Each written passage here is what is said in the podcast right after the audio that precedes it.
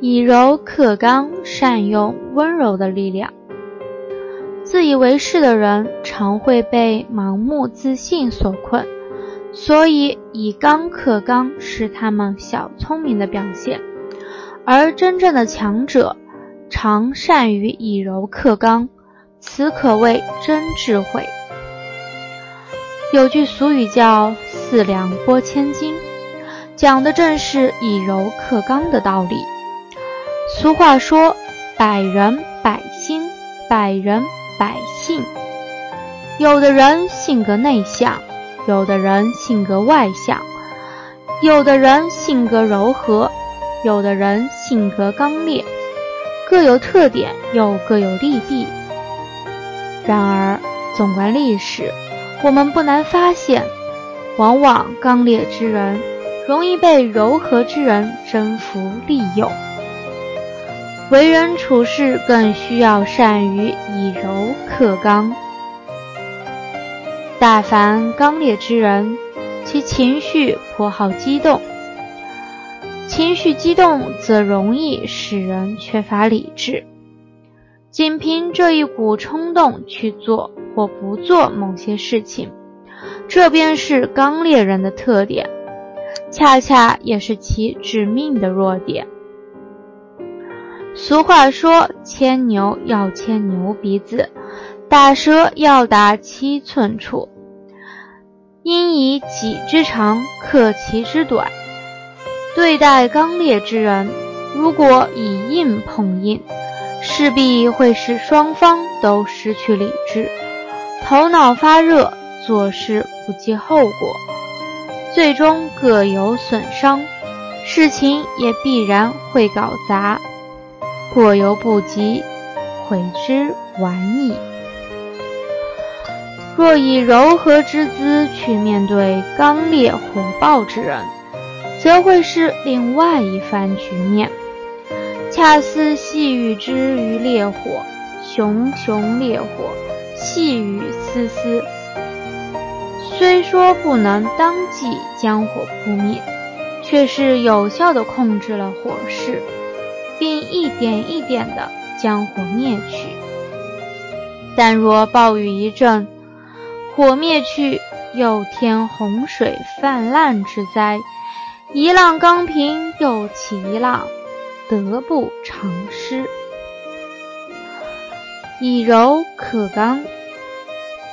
春秋末期，郑国宰相子产在治理国家方面刚柔并济。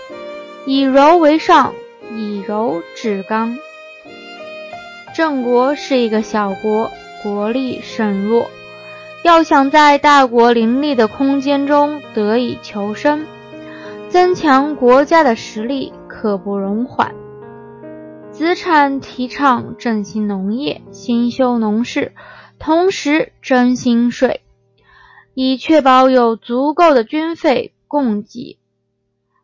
新税征收开始，民怨四起，沸沸扬扬，甚至有人扬言要杀死子产。朝中也有不少朝臣站出来反对，子产毫不理会，也不做过多的解释，而是耐心的等待事态的发展。他说：“国家利益为重。”必要时，自然要牺牲个人利益，服从国家利益。我说，做事应当有始有终，不能虎头蛇尾，有善始而无善终，那样必然一事无成。所以我必须将这件事做完。薪税照常征收。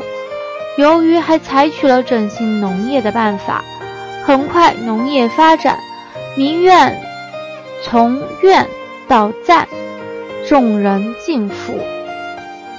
子产在各地遍设乡校，因乡校言论自由，有些对政治不满的人，往往把乡校作为论坛进行政治活动。有人担心长期下去会影响统治，建议取缔。子产却说：“这是没有必要的。百百姓了劳累了一天，到乡校中发发牢骚，平谈政治，很正常。我们可以作为参照，择善而从，见正得失。若强行压制，岂不如以土塞穿？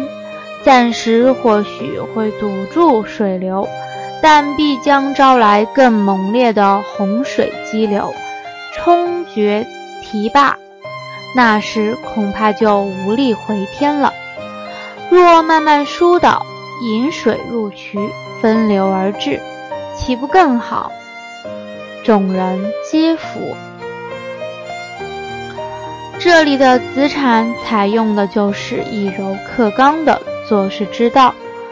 有些自作聪明者，往往盲目自信，以为以刚克刚，无往而不胜。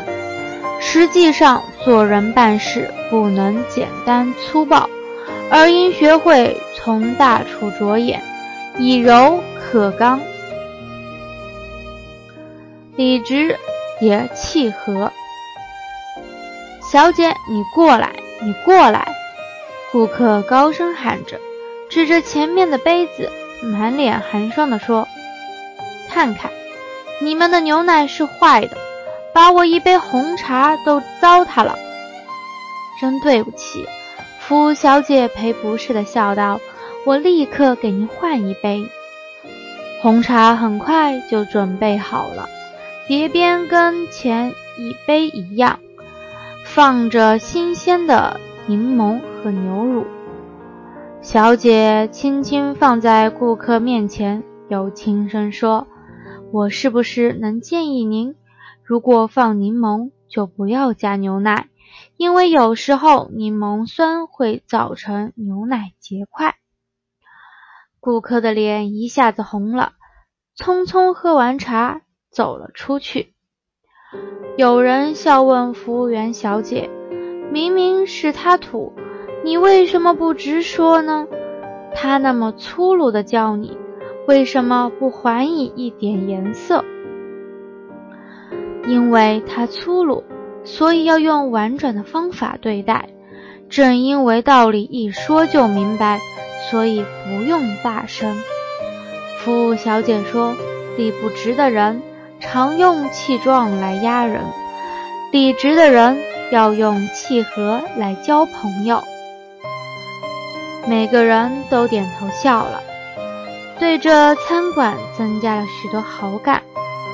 往后的日子，他们每次见到这位服务小姐，都会想起她的理直气和言论，也用他们的眼睛证明了这小姐的话有多么的正确。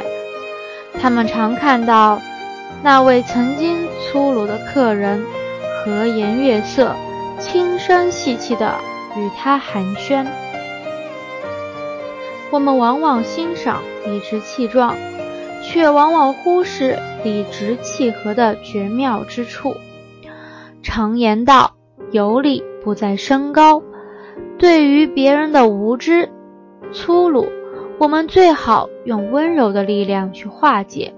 学会理直气和地处理问题，而不是理直气壮地与别人对抗。